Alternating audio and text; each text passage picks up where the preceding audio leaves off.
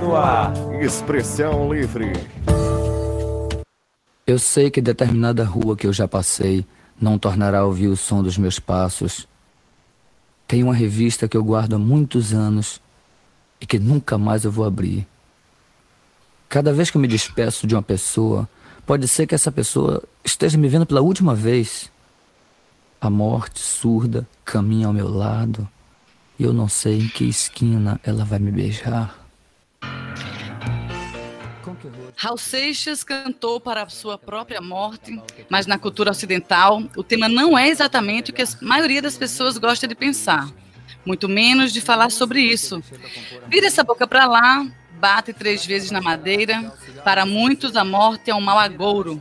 Mas, como disse Ariano Suassuna em seu Alto da Compadecida, estamos falando do único mal irremediável, aquilo que é a marca do nosso estranho destino sobre a Terra. Aquele fato sem explicação que iguala tudo o que é vivo num só rebanho de condenados. Porque tudo que é vivo morre.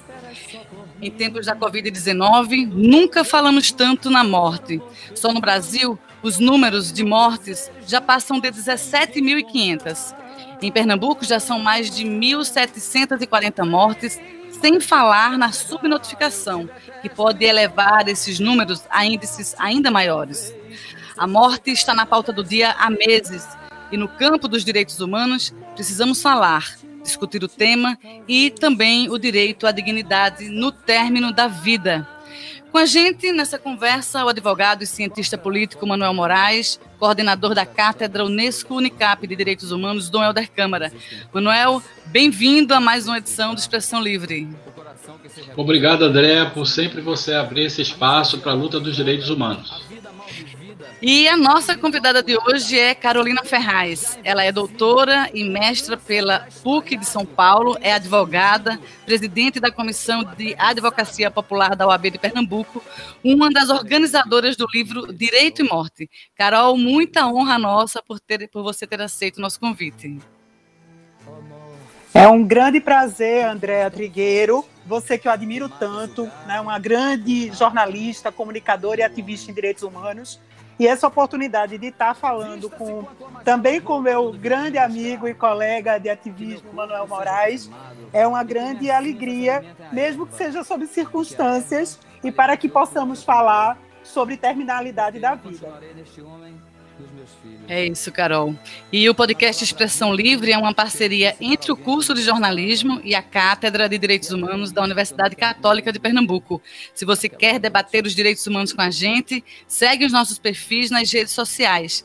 Lá você acompanha outros conteúdos diários com temas e agendas de eventos importantes para você ficar bem informado e bem informada. A sua interação também é muito importante para a gente. O Expressão Livre está no Instagram e também no Facebook, no arroba Expressão Livre DH. Expressão Livre.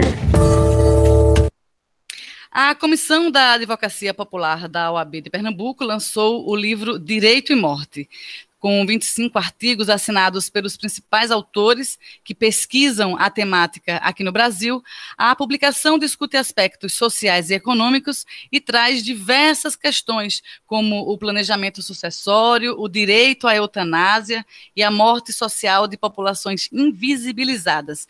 E é exatamente sobre a morte social que a gente vai começar essa nossa conversa. Carol, pode-se dizer que há uma omissão de políticas públicas para resguardar resguardar o direito de grupos como é, as pessoas com Covid, mas também populações indígenas, comunidade LGBT, pacientes com doenças psíquicas. Fala um pouco para a gente sobre o teu entendimento a respeito disso.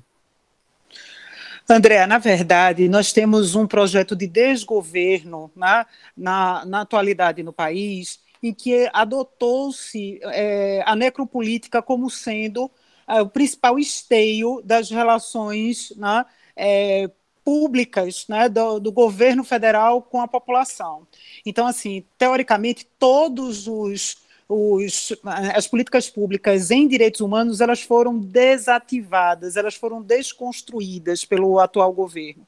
Isso gerou, né, é, uma, uma total orfandade de grupos socialmente vulnerabilizados é, de terem um acolhimento, um serviço, né, de empoderamento, né, de erradicação de desigualdades. Veja, por exemplo, a situação das mulheres confinadas, né, em face dessa situação de pandemia, né, com a Covid-19, e como essas mulheres não possuem políticas públicas, nem muito menos instrumentos de de, para denunciar os seus próprios algozes que estão ao seu lado né, e que, envia, e que envia, acaba por inviabilizar né, que ocorram essas denúncias. E o Estado brasileiro completamente omisso com relação a essa, né, essa violência de gênero, a violência contra idosos, violência contra pessoas com deficiência. Então, quando a gente fala em morte social, a gente está dizendo é, que a ausência de políticas públicas faz do Estado brasileiro é, coautor desses processos né, de, de morte né, por omissão né, e muitas vezes por comissão. Veja, por exemplo, a questão do sistema carcerário. Né? Éramos para estarmos falando aqui de habeas corpus né, humanitários e sanitários Infelizmente, isso não é possível, porque se compreende, né, pela atual política carcerária, que bandido bom é bandido preso e principalmente bandido morto. Ah. Hum, exato. É, Carol abriu a fala dizendo sobre necropolítica, Manuel, e eu queria que você trouxesse aí para a gente da, da, da, ciência política e do, do próprio campo dos direitos humanos, o que é a morte na necropolítica, Manuel? A morte na necropolítica é essa situação que Carol muito bem definiu de uma, de uma, de uma eugenia, né? por trás do discurso de que, ah, não, fulano morreu, porque ele tinha uma doença prévia, né? é crônica, ah, porque ele já era velho, ah, porque ele né, não tinha se alimentado direito, portanto ele era, tinha esse perfil, ou porque a pessoa não tinha como ter é, uma seguridade, não é, um acesso a leitos, é, digamos assim, do privado, porque o público estaria é, lotado, isso é a necropolítica. Isso é, uma, uma, é como se nós estivéssemos assumindo um discurso que, no fundo, é fascista, né, de que você nega o direito à vida, né, André? Então, nós que participamos da Rede Solidária Vida, que foi uma construção que vem sendo construída com o curso de medicina, com vários pesquisadores da área da, da medicina e da, da Fiocruz, né, pesquisadores de epidemiologia e da saúde pública, a luta por acesso a esses leitos pela fila única é uma garantia básica, constitucional. Então, nesse sentido, a morte não pode ser encarada como algo é, dado na conjuntura em função da pandemia. Nós precisamos lutar pelo direito ao, ao tratamento, à saúde de todos. Nós não podemos selecionar indivíduos que vão morrer porque eles têm doenças prévias, né? Ou seja, eles já têm uma certa morbidade em função de ter uma doença crônica. Isso não é medicina. Medicina é, é o resgate da dignidade de todas as pessoas de terem acesso a um tratamento. E nós não podemos, é, de forma alguma, naturalizar a pandemia. Né? Nós precisamos enfrentá-la com a dignidade que todas as pessoas têm. E, por outro lado, não é? A negação à necropolítica é o, é o enfrentamento a partir das autonomias.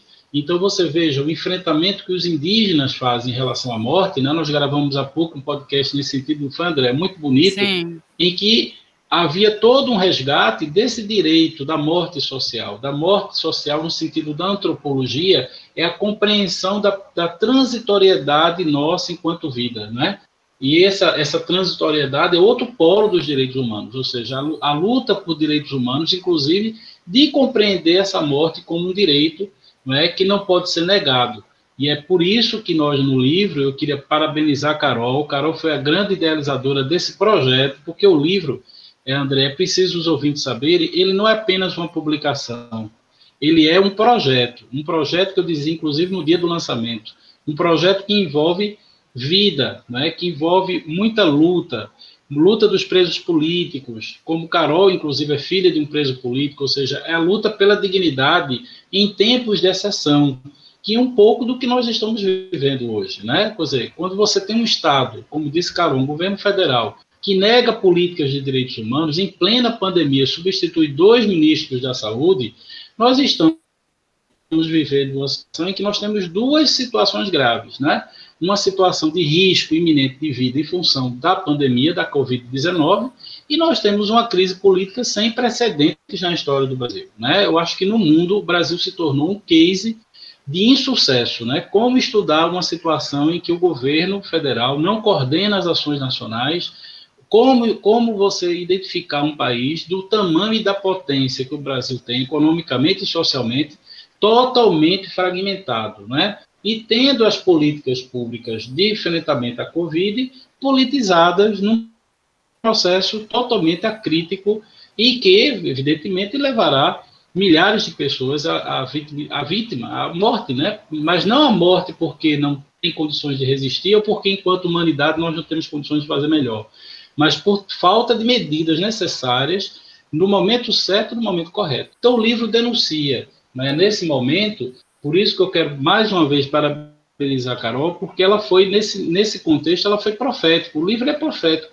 porque ele traz uma série de elementos, de imagens, não é, André? Quando a gente vê o, o, lá no Amazonas, aquele, ou aqui mesmo no Recife, os cemitérios sendo, as valas sendo abertas e as pessoas sendo enterradas como se fosse uma, uma linha de montagem, é, isso, é, isso é de um, de um, um esvaziamento do ser humano, que Carol traz no seu texto, o livro registra, a necessidade de que a gente não banalize a morte.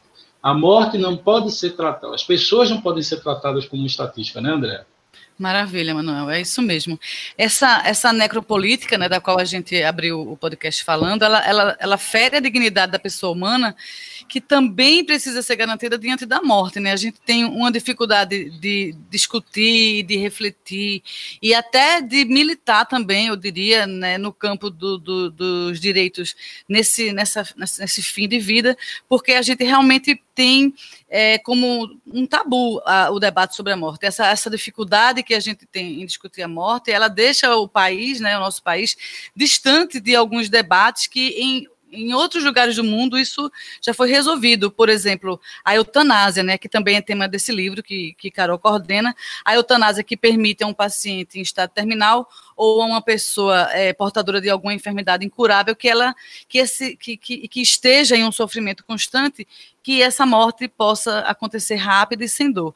Enquanto esse direito já foi garantido em vários países, como Suíça, como Portugal, como Alemanha, aqui no Brasil isso ainda é um tabu. Queria que a gente pudesse falar um pouco sobre isso. Esses tabus e, e o quanto isso impede a gente de avançar no campo dos direitos humanos, principalmente quando a gente tem um governo da necropolítica. Eu queria agradecer a Manuel por todos os elogios é muito difícil a gente escrever, pensar e falar e fazer esse enfrentamento sobre morte, porque, como bem disse você, Andréa Trigueiro, a gente vive num país em que falar de morte é considerado mau agouro. Então, a, o resultado direto disso é que nós não temos, não fazemos planejamento sucessório, nós não pensamos na boa morte e, consequentemente, é, nem, nem muito menos naqueles que ficam. E eu entendo que o exercício desse direito ao luto não é um direito personalíssimo, como querem a, a maior parte dos juristas. Eu entendo que é um direito fundamental, porque ele engloba também. É, a dignidade da pessoa humana, né? e aí um feixe de outros direitos, como, por exemplo, o direito à memória, o direito à tristeza digna, porque as pessoas só costumam falar sobre vida digna, esquecem que a morte, a morte precisa ser assegurada, a dignidade né, essencial a essa finitude. Né? Se somos todos finitos, esse processo de terminalidade tem que ser o mais digno possível, até mesmo como uma homenagem à, à condição humana né, de, cada, de cada um de nós. E aí tem um dos capítulos que fala sobre o direito a não sentir dor.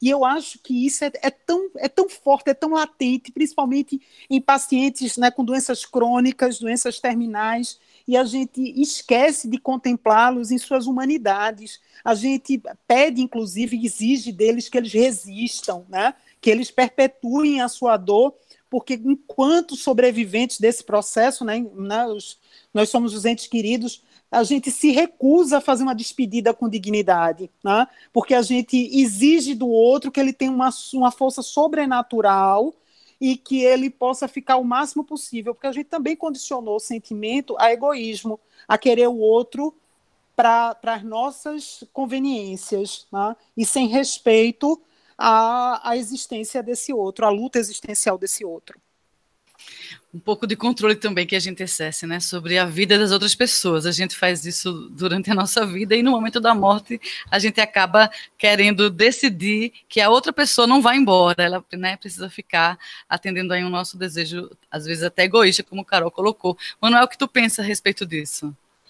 No livro, André, inclusive, Carol provocou um grupo de defensores de direitos humanos, eu, professor Luiz Emanuel, professora Juliana, é, é, e nós fizemos um, um, artigo, Juliana Passos, um artigo tratando da morte social e invisibilizados, um olhar sobre a morte hermenêutica e os processos de criminalização. E, e particularmente, nós de, de, tra, construímos um texto a partir da experiência do caso Chucuru. É, é preciso lembrar que houve uma criminalização do, do povo Chucuru, do qual foi levada a Comissão Interamericana e a Corte, depois foi a primeira sentença condenatória ao Brasil, é, nesse caso, né, dos povos indígenas. E uma das cenas que mais marcou a todos nós que atuamos nesse processo há 18 anos, André, foi a exumação do cacique Chicão. A exumação ela foi de uma violência absurda. Primeiro, porque não havia necessidade. Segundo, porque o objetivo ali era exatamente estabelecer, ou seja, o branco, né, a legislação branca, o Brasil enquanto sociedade branca, impor aos índios o, o, manejo daquele corpo, dizer, olha, é, o seu cacique não representa, ele não é esse mito que você quer construir, não é? Quer dizer, porque o cacique Chicão se tornou parte da luta do povo chucuru. Então, a exumação foi de uma violência absurda. A forma como lidaram né, com os restos mortais para uma comunidade indígena, isso é qualquer coisa chocante. E depois o cacique Marcos sofreu um atentado, e tantos outros indígenas foram assassinados numa sequência de mortes. Essas mortes tinham uma assinatura dos grupos de extermínio, essas mortes tinham assinatura ligadas aos donos de terra, que tinham como interesse a, o não, a não remarcação, a demarcação do território indígena chucuru. Então, essa conquista, ou seja, a luta dos povos indígenas do Brasil, é marcada por assassinatos seletivos. A luta por direitos humanos é marcada por assassinato de Manomatos, né? E de tantos outros que foi aluno da Católica, etc. Então, na verdade, o que Carol traz é a ideia de que essa dignidade, essa morte como direito fundamental, ela é subtraída no que nós trazer, né? Fizemos a questão de fazer esse debate no texto que publicamos. Mas eu quero, de fato, mais uma vez agradecer a Carol, porque o livro oportuna, traz uma oportunidade para todos os autores de escreverem sobre esse tabu de enfrentar essa situação com dignidade, porque na prática foi isso que a ditadura queria. Ela queria tirar essas pessoas da memória, tirar o direito desses, desses familiares que até hoje, André, pasmem, não tiveram o direito de enterrar seus entes. Né? Nós estamos falando aqui com mais de 100 pessoas que até hoje os seus parentes foram desaparecidos. E isso dos casos relatados. Mas se você pegar as comunidades indígenas, nós temos muitos outros casos que foram é, é, mortos, né, sequestrados e não temos registros, porque inclusive a própria comunidade se silenciou diante da violência absurda que o Estado brasileiro cometeu contra esses povos. Né? E nós tivemos recentemente, para, para a, a é, digamos assim, o constrangimento generalizado né, de, de, do Brasil diante das instâncias internacionais de direitos humanos, inclusive a Corte Interamericana, a visita de Curió, é, um torturador, um assassino, é, é, confesso, do ponto de vista da guerrilha do Araguaia, que visitou o Palácio do Planalto, recebido pelo presidente da República, é, aos elogios né, de patriota. Então, veja, essa é uma situação que gerou uma nova denúncia na Corte Interamericana, diante dos familiares, principalmente o Instituto Exorg, que levou esse caso novamente a ser discutido no chamado juízo é, é, de monitoramento de sentença, ou seja, a Corte Interamericana está monitorando a sentença do caso Araguaia e agora recebe a notícia de que um dos agentes denunciados por graves violações de direitos humanos foi recebido no Palácio Planalto como se fosse um herói nacional. Então, é, esse processo, quer dizer, eu acho que esse processo de uma academia vibrante, uma academia é, que produz conhecimento ligado e, e, e, efetivamente ao lado da dignidade humana, que é isso que Carol nos incentiva a fazer. E eu acho que a universidade tem esse lugar muito especial na sociedade pernambucana de permitir com que nós tenhamos a oportunidade de ter esse livro né, como uma experiência, vejam só, como uma experiência de resistência. Porque, no fundo, a morte, a morte ela é vivida, né? A morte é um processo fundamental, como disse Carol, mas ela não é o fim da existência. Por os índios, por exemplo, eles são plantados, plantados na existência. É engraçado que eu tive uma live, André, há pouco tempo com Cristina Buarque, que foi uma pesquisadora do, do, das, é, que trabalha as comissões da verdade, justiça e transição, e eu comecei o meu depoimento dizendo que eu queria chamar a presença, né, falar da memória de Fernando Coelho. Aí ela perguntou, Fernando Coelho está nos vendo? Eu disse, não. Infelizmente, Fernando já, já falecido. Mas eu quis dizer, com a presença dele, é que para nós, né, quis dizer ali naquele momento, que para nós que lutamos e vivenciamos a presença dele cinco anos presidente da Comissão da e Verdade, ele está vivo nessa luta. Ele está vivo aqui comigo, com o Carol, com todas as pessoas, com você, André, porque é uma pessoa que se transformou história. Quer dizer, eu acho que esse é o ponto importante do livro. Eu acho que o ponto do livro é dizer para a sociedade que nós somos importantes e a morte tão importante para a vida quanto a vida é nesse processo de construção de uma sociedade justa, igualitária, né? Então a morte pode ser construída a partir desse pilar, né? Um pilar em que ela é está é, é tá dentro da nossa existência. A negação, você falou, por exemplo, do direito a a eutanásia, isso nos países que a separação entre igreja e Estado é, é bastante delimitada, esses debates são superados com muita facilidade. Em países que essa relação hoje não repare, dentro do Congresso Nacional, que unifica um projeto de poder que integra uma bancada da bala, da Bíblia e do boi, né? criando um, um, discurso, né? elaborando um discurso fundamentalista que, inclusive, chega a criminalizar ou a mesmo a, a, a, a impedir avanços científicos no, no, enfrentamento à Covid.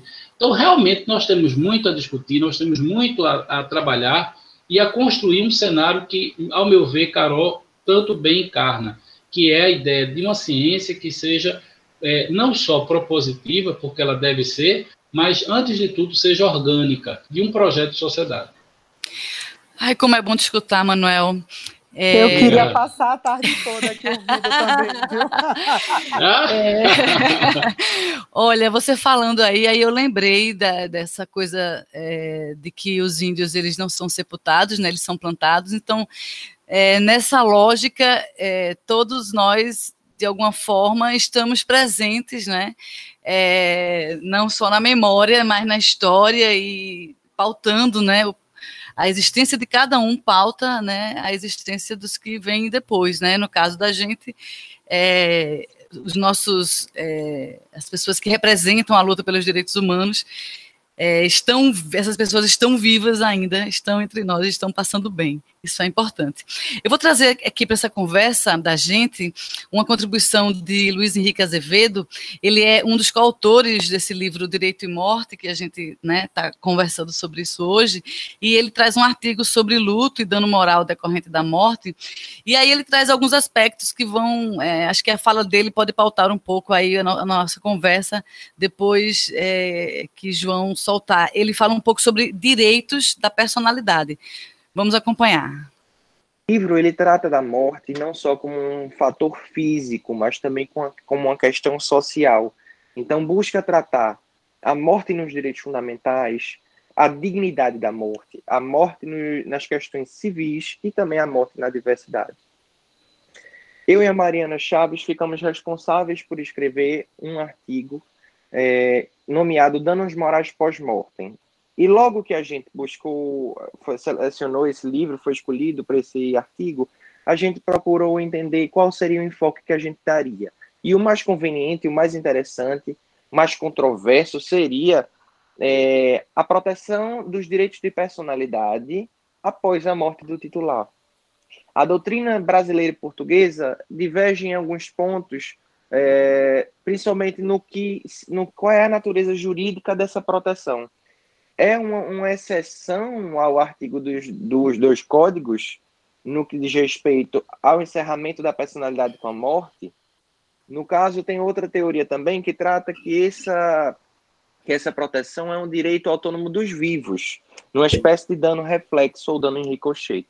Mas achamos que não seria tão interessante, que não seria tão coerente adotar essa teoria, porque não, não é muito compreensível como reconhecer um direito em ricochete, um direito reflexo, um dano reflexo, ao passo que a gente nega a existência do dano principal, ou não faz nada para tutelar esse dano principal. Então, o que a gente concordou em defender, o que a gente achou mais coerente, seria é, a proteção dos bens daquela personalidade. Ou seja, a personalidade de fato encerra, encerra com a morte, é extinguida com a morte, mas toda aquela essência, todo o legado, toda a honra, toda a moral, os direitos de personalidade que o morto construiu e sustentou durante a vida devem ser resguardados mesmo após a morte dele. Então, essa é uma análise pautada nos princípios da dignidade da pessoa humana. Procuramos também tratar das questões de responsabilidade civil, tanto com relação à compensação natural quanto com relação à compensação pecuniária. E então, a gente busca também tratar da questão dos legitimados e fazer um estudo comparado, citando é, alguns julgados do Tribunal de Justiça brasileiro e Superior Tribunal de Justiça brasileiro, como também alguns tribunais portugueses.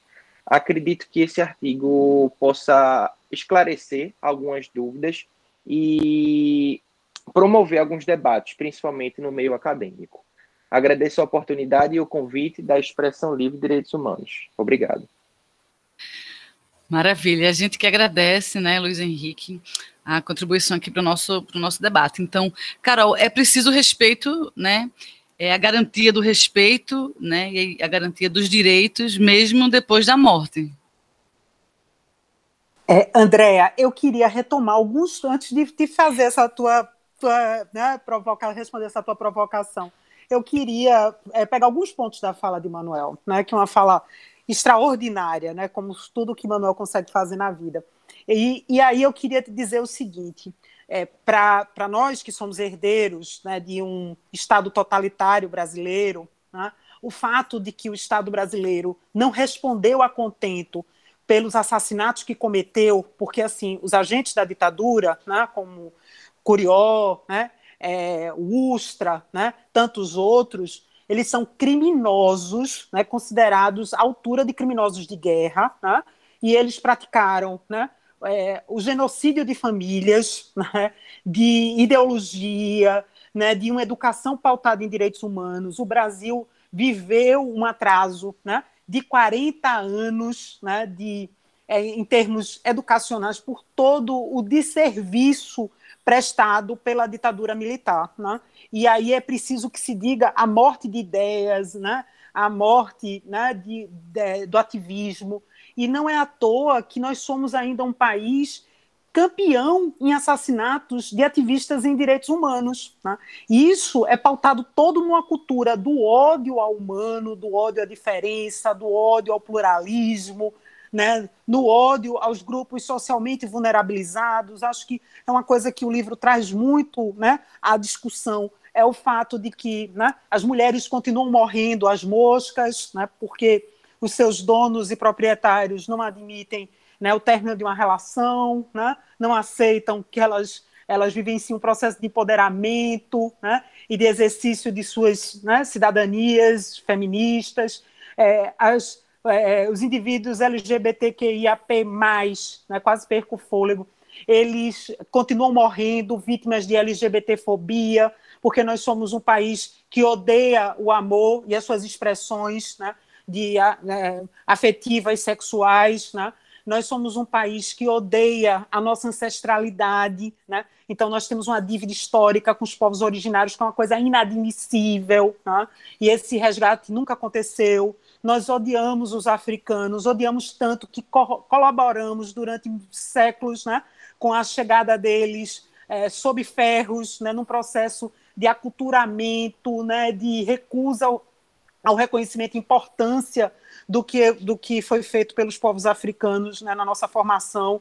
E a gente vive um racismo estrutural, institucionalizado, e a, uma péssima representatividade, mas que não me deixa mentir, é o caso da morte de, uma, de um jovem de 14 anos, o João Pedro, né, vítima né, do aparelhamento estatal, que mesmo durante uma pandemia invade comunidades e assassina crianças. Né? Então é preciso que a gente pontue isso como aspectos gritantes da necropolítica. Perfeito, Carol. A gente chega, fica estarrecida com a tua fala, mas a tua análise é muito lúcida. A gente agradece muito por ajudar a gente a entender esse momento que a gente está vivendo, né? Não só o momento específico, mas a retomada histórica, né, do que do que tem sido ser Brasil desde que fomos invadidos. É, Manuel, tu quer falar alguma coisa? A gente Você não, vai eu comentar. Quero, não, eu quero parabenizar a Carol. Ela colocou algo fundamental. É, nós estamos diante de um momento de que, de, veja, a crise da Covid pode ser um momento de, de, de oportunidades, não é? A oportunidade da gente dar valor às afetividades, dar valor à presença, ao carinho, ao afeto, não é? E Carol representa muito isso. Eu sou testemunha de uma crise que nós passamos no curso de Direito e nós dividimos a turma. Eu quero fazer esse testemunho, André, me perdoe, mas quebrando um pouco, né? Mas é importante a gente falar disso. E no momento que a gente estava vivendo aquele luto, é, Carol é, me decidia na aula, a gente dividia a mesma turma, e eu vi uma cena que, é, para mim, como, como educador, né? Carol abraçando os alunos, os alunos se abraçando com ela, a, aquele sentimento de acolhimento, né? de escuta e de acolhimento de um momento tão difícil que aqueles alunos estavam passando. E depois que Carol saiu, assumi a turma, a gente conversou também e tal, no, na medida do possível, mas assim, tudo já tinha sido muito bem construído, né? O, pro, o projeto pedagógico estava sendo restaurado. Mas é interessante que uma aluna chegou, né, André, assim, no final da dinâmica que a gente, eu e Carol, tinha, de certa forma, planejado, mas Carol muito bem conduziu, e aí uma aluna chegou e disse, olha, eu estou sem conseguir continuar a aula. Eu digo, fique tranquila, tem um suporte é, é, psicológico, você pode sair, mas você está bem? Aí ela dizia assim: Não, eu estou muito. Veja, a situação para mim foi muito chocante, o que eu vivi, tudo isso, mas eu não estou conseguindo é, estar bem comigo mesmo é, diante de, de, tudo que eu estou vivendo. As, as emoções que ela tinha, né? Ela se uhum. chocou com ela própria. De repente, ela virou abraçando, conduzindo um processo de reintegração de um processo que ela não tinha. Então ali uhum. ela estava se recompondo de uma experiência que ela precisava viver, que era uhum. é, que é esse processo de humanização, entendeu, André? Então uhum. eu acho que é, essa ideia do livro, como eu digo que é um projeto, é porque ele tem várias dimensões. E no uhum. ambiente pedagógico, a morte também precisa ser enfrentada. Perfeito. A morte não pode ser ela não pode ser negada. A gente não pode negar a não existência, não é, dos nossos professores que falecem, que nós precisamos ver esse luto, esse luto que é tão bem vivido na nossa universidade, porque a nossa universidade realmente tem essa dimensão, não é? A gente consegue viver o luto com muita tranquilidade. Uhum. E temos uma dimensão comunitária, os alunos, os que nos cercam. É? Então, nesse momento em que a sociedade sofre tantas perdas, né, estarmos hoje reunidos, mesmo distantes, né, criando esse portal de possibilidades de fala em direitos humanos, André, para uhum. mim é, é, um, é, é, é, uma contribuição, como eu digo, um testemunho que eu dou da uhum. sua militância como jornalista, mas antes de tudo, do compromisso né, de nossa instituição em defender a dignidade humana. Por isso eu fico muito feliz de estar compartilhando esse espaço. Ah, Manuel, também. Eu acho que é, a pedagogia do afeto, né, nas nossas relações interpessoais, elas são, ela, é, uma, é, uma, é, uma, é uma estratégia de sobrevivência, já era, né, antes desse período de isolamento, e, e agora o acolhimento, né, das emoções, o acolhimento dos sentimentos é terapêutico, ajuda a gente a seguir na luta, ajuda, fortalece a gente enquanto pessoa, enquanto grupo, enquanto comunidade e professores, né, como Carol, como você, Manuel e outros, cumprem um papel muito importante porque são educadores por natureza, né? Extrapolam os limites da sala de aula, alcança as ondas do rádio, vai para a internet, né? Através de podcasts, de redes sociais, é, de aulas remotas ou de é, postagens em perfis pessoais. A gente é, tem um prazer muito grande de poder contar com é, o trabalho, o esforço, o coração, a mente e a existência né, de, de pessoas que ajudam a gente, a, a, iluminam o caminho da gente nessa, nessa, nessa jornada de defesa dos direitos humanos, que às vezes é dura, às vezes é difícil, e o, o compartilhar nos alivia a carga e fica mais fácil de carregar esse piano. Bom, Vou tentar eu, voltar. Eu acho, eu queria dar uma palavrinha aqui. Eu acho que nós temos um ambiente acadêmico extremamente feliz, porque, veja, em tempos tão obscuros como nós vivemos, é possível o encontro de André Trigueiro, Manuel Moraes e Carol Ferraz nessa, nessa universidade. Né? Então, é Perfeito. é graças à percepção né, de, da importância da vida, né, da dignidade da morte. Exatamente, né? de um luto uhum. também digno, de um acolhimento Sim. à diferença, que a gente pode construir uma academia comprometida, porque essa academia nos acolheu né, e, nos, e continua nos acolhendo. Né?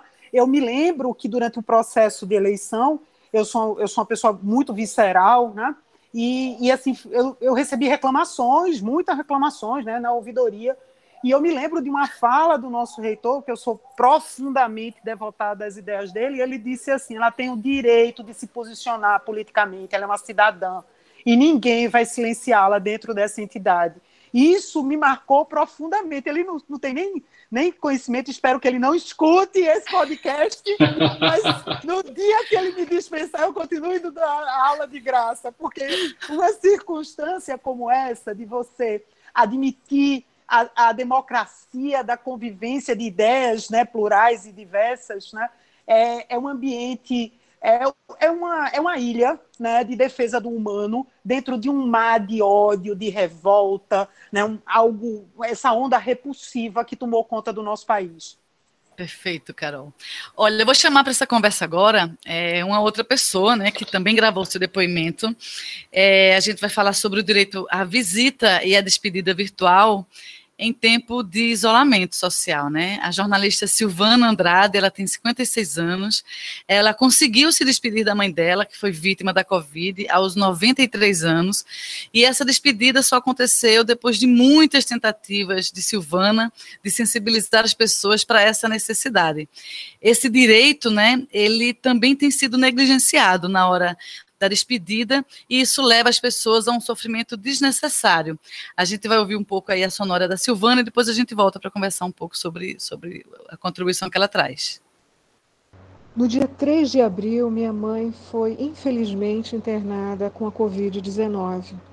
Onze dias depois, eu fiquei sabendo que o estado dela era bem grave e pedi para a enfermeira é, que me fosse concedido o direito humanitário de uma visita virtual, né?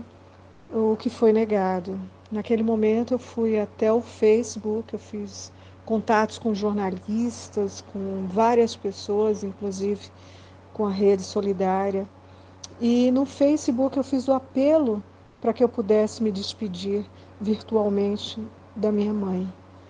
Uh, mas eu não pedi só para mim, eu pedi para mim e para todos os familiares com pacientes nas mesmas condições. É, sem perceber, é, naquele momento se iniciava um movimento, eu acho um movimento muito justo. Então, é, jornalistas, é, Conselho Federal de, de, de Psicologia, o Ministério Público, OAB, várias instituições, um deputado federal é, ficou sabendo e, e, a gente, eu conversei com a assessoria e eles apresentaram um projeto de lei para garantir o direito humanitário de visitas e despedidas virtuais para pacientes com Covid ou outras doenças infecto-contagiosas e também, neste momento muito importante, para as pessoas que estão distantes. Né? Às vezes, a mãe está em Manaus, o filho em São Paulo. E o direito à despedida é algo fundamental dentro do processo do luto, dentro do processo da perda de um ente amado. Eu, se eu não tivesse conseguido, porque eu consegui, uh, me despedir da minha mãe, eu acho que eu estaria muito devastada emocionalmente. A ONU acabou de fazer um alerta, isso foi na sexta-feira passada, é, dizendo que essa pandemia vai trazer é, aí no futuro grandes problemas né, psicológicos. Já está trazendo e, e teremos né, a depressão, síndrome do pânico, uh, para a doença, relacionada à doença em si e, e também as perdas, né? É, a não despedida que, que nós humanos temos, né, esses rituais, assim como também os animais, ela é fundamental para a nossa saúde mental. E sem isso, os nossos processos são muito mais difíceis. Porque o paciente, quando entra no hospital, é como eu digo, entra no buraco negro. Dali, se sair, ok. Se não sair, nunca mais. E isso causa uma dor profunda e para sempre, que vai, que pode incorrer em problemas sérios de saúde mental e psicossomáticos também. Então, esse projeto de lei, nós inclusive fizemos uma petição que está para ser votado, já está pronto para ser votado na Câmara Federal, vai garantir a todos, né, sem distinção, dos hospitais particulares, públicos, beneficentes e de campanha, o direito humanitário da visita e da despedida virtual. É, agradecer não é, a contribuição da Silvana de ter contado aí a sua história. E aí, Carol e Manuel, a morte, né, ela é parte da vida. A despedida é parte do luto, né? A fala de Silvana traz um pouco também do que Luiz trazia na fala dele, de, dessa, dessa coisa do direito depois, até mesmo depois da morte, também precisa ser, ser respeitado. Eu queria que vocês falassem um pouco a respeito disso. André, Man... ela nos procurou. Pois não, Carol? Não, quer começar, Manuel? Era isso que eu ia perguntar. Tá ótimo, pode começar. Pois não. Pois não, Carol. É porque a gente acompanhou o caso pela Rede Solidária, ela nos procurou ah, e tivemos a oportunidade de encaminhar o caso, Carol, para o Ministério Público, que aqui do estado de Pernambuco é, organizou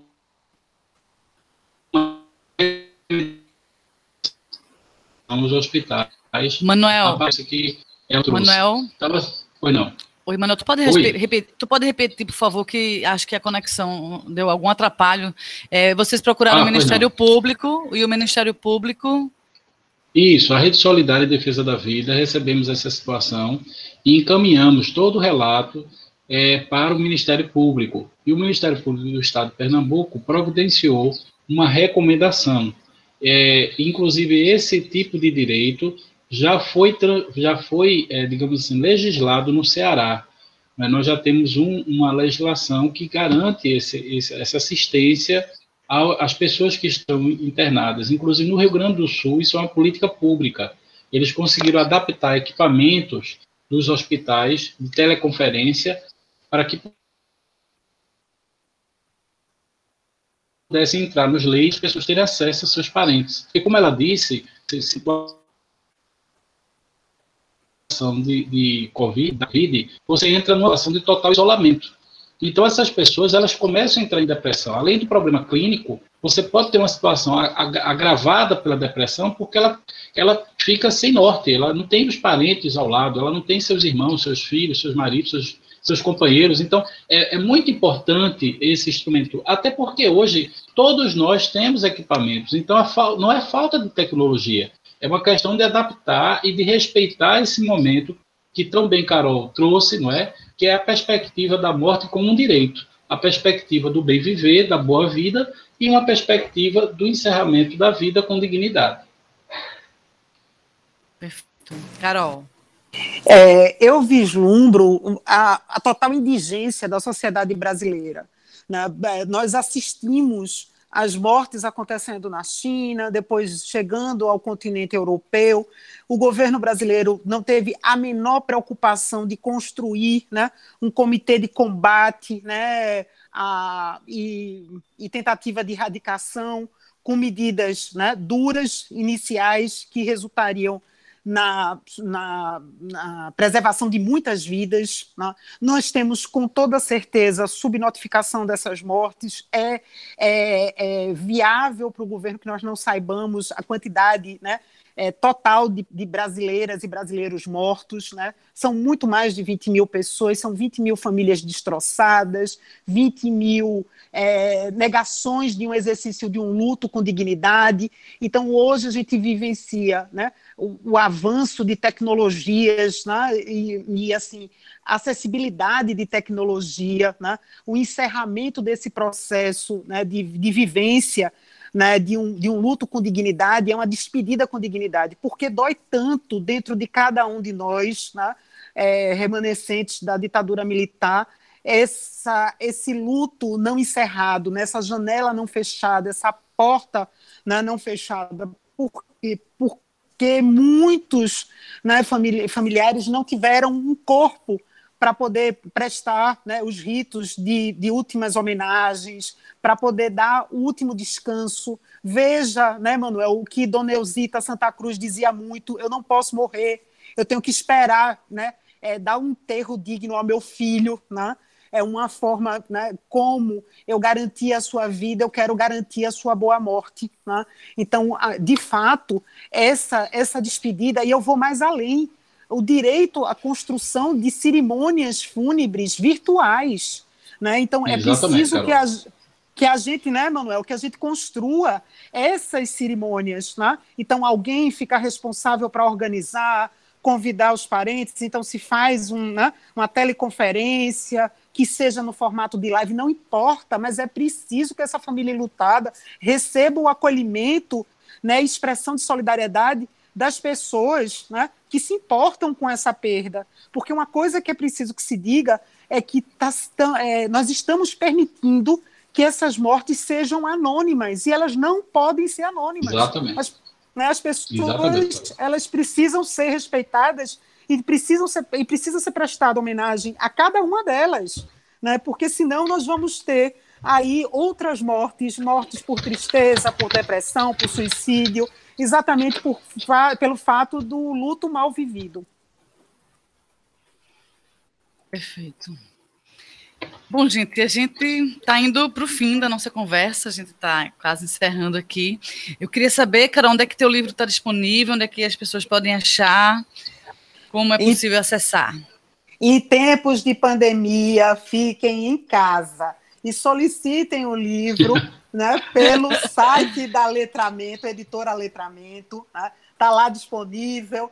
É, até a última checagem que eu fiz, o frete era grátis, tá? Hum, a gente queria, a gente queria poder, né? É, é, como é que eu posso dizer? Dar, disponibilizar, é. disponibilizar gratuitamente, né, Manuel? mas é. infelizmente a ousadia de escrever no país em direitos humanos é uma ousadia é. que tem um custo, né?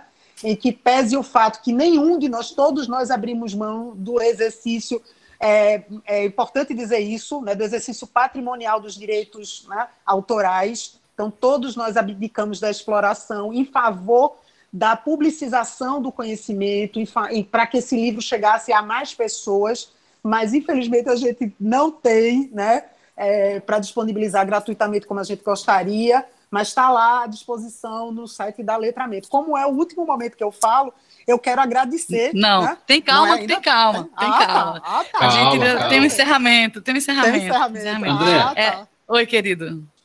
André, eu queria trazer para esse debate, a partir da fala de Carol, que é, eu acho assim, Carol para mim é muito mais do que uma amiga, muito mais do que uma irmã, ela, além da figura pessoal que a gente conhece, é a pessoa pública que encarna essa luta dos presos políticos e, e, enfrenta essa situação com dignidade.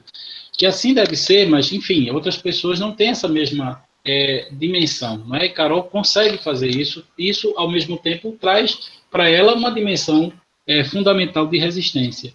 Mas eu queria, a partir da fala de Carol, lembrar do, do, do daquilo que motivou as primeiras ligas camponesas, André, e Vitória de Santo Antão, denunciado por um jovem advogado, que na época era Julião.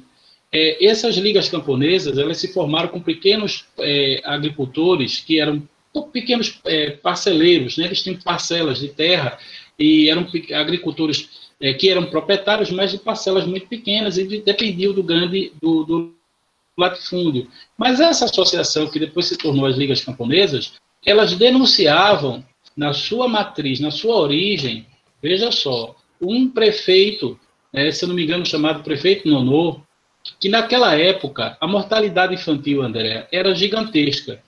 Então, como havia muita morte de crianças e não havia nenhuma política preventiva, o prefeito cedeu para as, as famílias dos camponeses, observe, um caixão é, que as crianças podiam ser enterradas.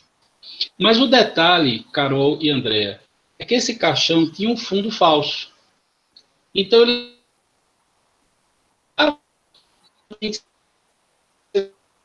devolvida às outras crianças em fila né, de espera. É, esse Manuel. processo, ele foi. Foi não? É, tá, tá caindo? Só, é, só repete, tu falou do fundo falso. Repete a partir daí, por favor. Mas o caixão tinha um fundo falso. Então, André, o caixão tinha um fundo falso. Na verdade, você removia a criança, né, colocava a posição do, do chão e a criança, então, era entrada com as suas vestes. E o equipamento, digamos assim, aquela estrutura que nós chamamos de caixão, era, era levado pela família novamente para a prefeitura. Isso o prefeito, entendam, achava que era uma política, né, é, é uma política dando às pessoas o direito de enterrar aquelas crianças. João Cabral de Melo Neto, inclusive, muito imortalizou, se transformando isso naquela famosa obra é, Sete, é, Josué de Castro, perdão, Sete Palmas de Terra em um caixão.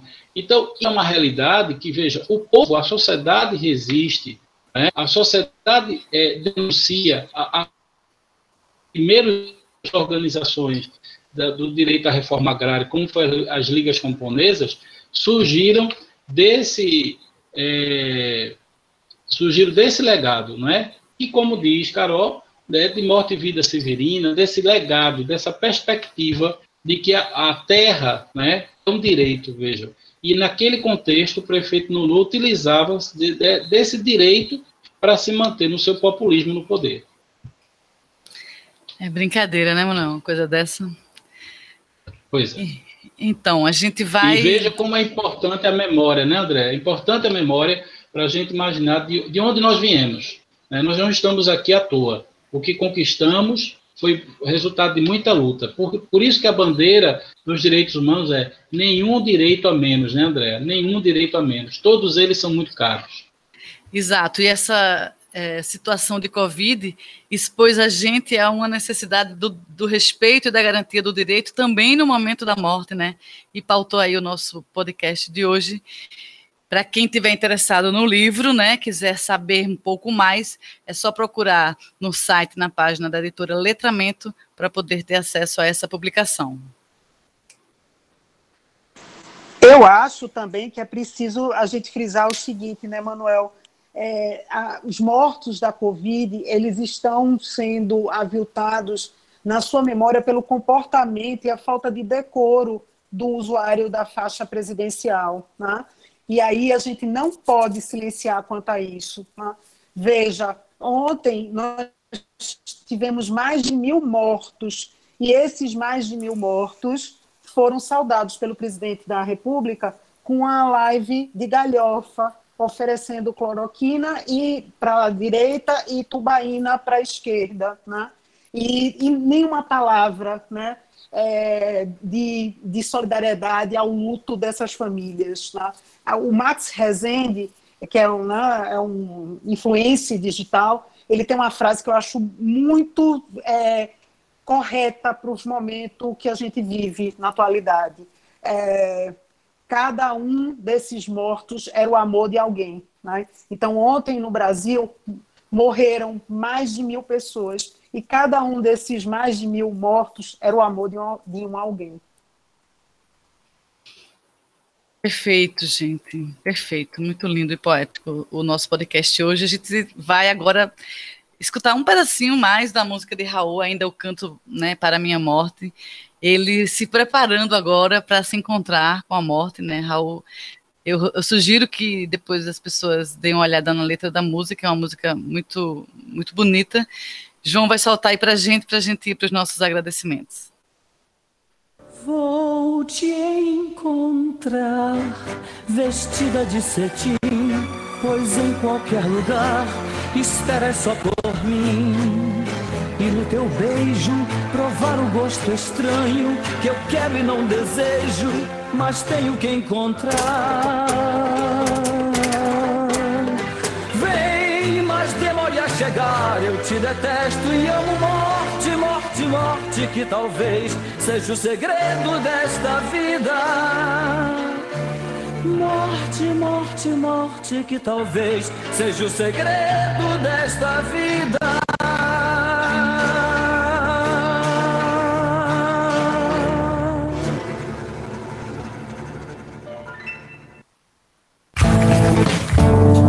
Expressão Livre. E quando você escuta esse VG, você já sabe, Expressão Livre está chegando ao final. Carolina Ferraz, doutora e mestra pela USP, pela PUC de, de, São Paulo, advogada, presidente da Comissão de Advocacia Popular da OAB de Pernambuco, uma das organizadoras do livro Direito e Morte. Carol, muito, muito, muito obrigada por sua presença, por todas as suas contribuições. Andréa, querida, é sempre uma satisfação. Eu sou fã do seu trabalho, adoro Expressão Livre, né, e é uma alegria tremenda em que pese o fato, né? Que a gente falou sobre morte, mas a gente tem que entender que a morte é o destino da vida, né? E não existe vida sem morte, nem morte sem vida, né? É muito pior a, a morte em vida do que a morte, né? E é morrida com dignidade. Eu quero agradecer demais esse compartilhamento com um amigo, irmão, né?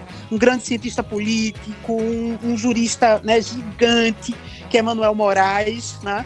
Quero agradecer também a tua equipe técnica na figura de João Trigueiro. Um grande abraço, João. Né? Acho que foi é, um importante encontro né, de almas e de defensores em direitos humanos. Um beijo imenso para você e para Manuel, Andréa. E sempre conte comigo, né? volto quantas vezes for convidada. Manuel, um beijo, um abraço, meu irmão. Tudo de melhor. Resistamos né? e fique em casa. Maravilha, Carol. Manuel, querido, advogado e cientista político, coordenador da cátedra Unesco Unicap, Dom Helder Câmara de Direitos Humanos. Manuel, meu companheiro de bancada, muito obrigada, Manuel. André, eu só tenho a agradecer a emoção que eu sinto em cada programa que compartilhamos e ainda mais esse que nós temos, Carol. Carol é isso, é energia, é vida, é pluralidade, é democracia. Eu acho que Carol expressa em Paulo Freire, né, André, que tanto nós admiramos, Sim. a luta por uma educação é, crítica, por uma educação é, que defenda efetivamente o valor da comunidade, porque, em final, nós acreditamos na educação. A, a educação é um instrumento de, empoder, de empoderamento. E se tivermos condições de empoderar os direitos, nós podemos mudar as pessoas. E se mudamos as pessoas, podemos mudar a sociedade. É nessa crença paulo freireana, né, André, que você também luta, que nós aqui estamos juntos. Junta, estamos juntos e continuaremos juntos nesse serviço público que é o Expressão Livre. Muito obrigado, André. Maravilha, Manuel. Eu diria que a educação é mais do que um instrumento, ela é uma estratégia né, de resistência e de transformação. Muito obrigada, Manuel. O Expressão Livre é uma parceria entre o curso de jornalismo e a Cátedra de Direitos Humanos da Universidade Católica de Pernambuco. O episódio de hoje teve a produção de Maiara Moreira Melo, a apresentação de André Trigueiro Manuel Moraes, a edição de João Trigueiro. Você ouviu na abertura é, a música, na abertura e no encerramento, a música de Raul Seixas, que se chama Canto para Minha Morte. E agora, no finalzinho, é uma música chamada Farofa de Banana, do grupo Trabalhos Espaciais Manuais. E não esquece de acompanhar a gente nas redes sociais. Nós estamos no Instagram e também no Facebook, no arroba Expressão Livre DH, Direitos Humanos na sua mídia sonora. Obrigada por sua audiência e até a próxima.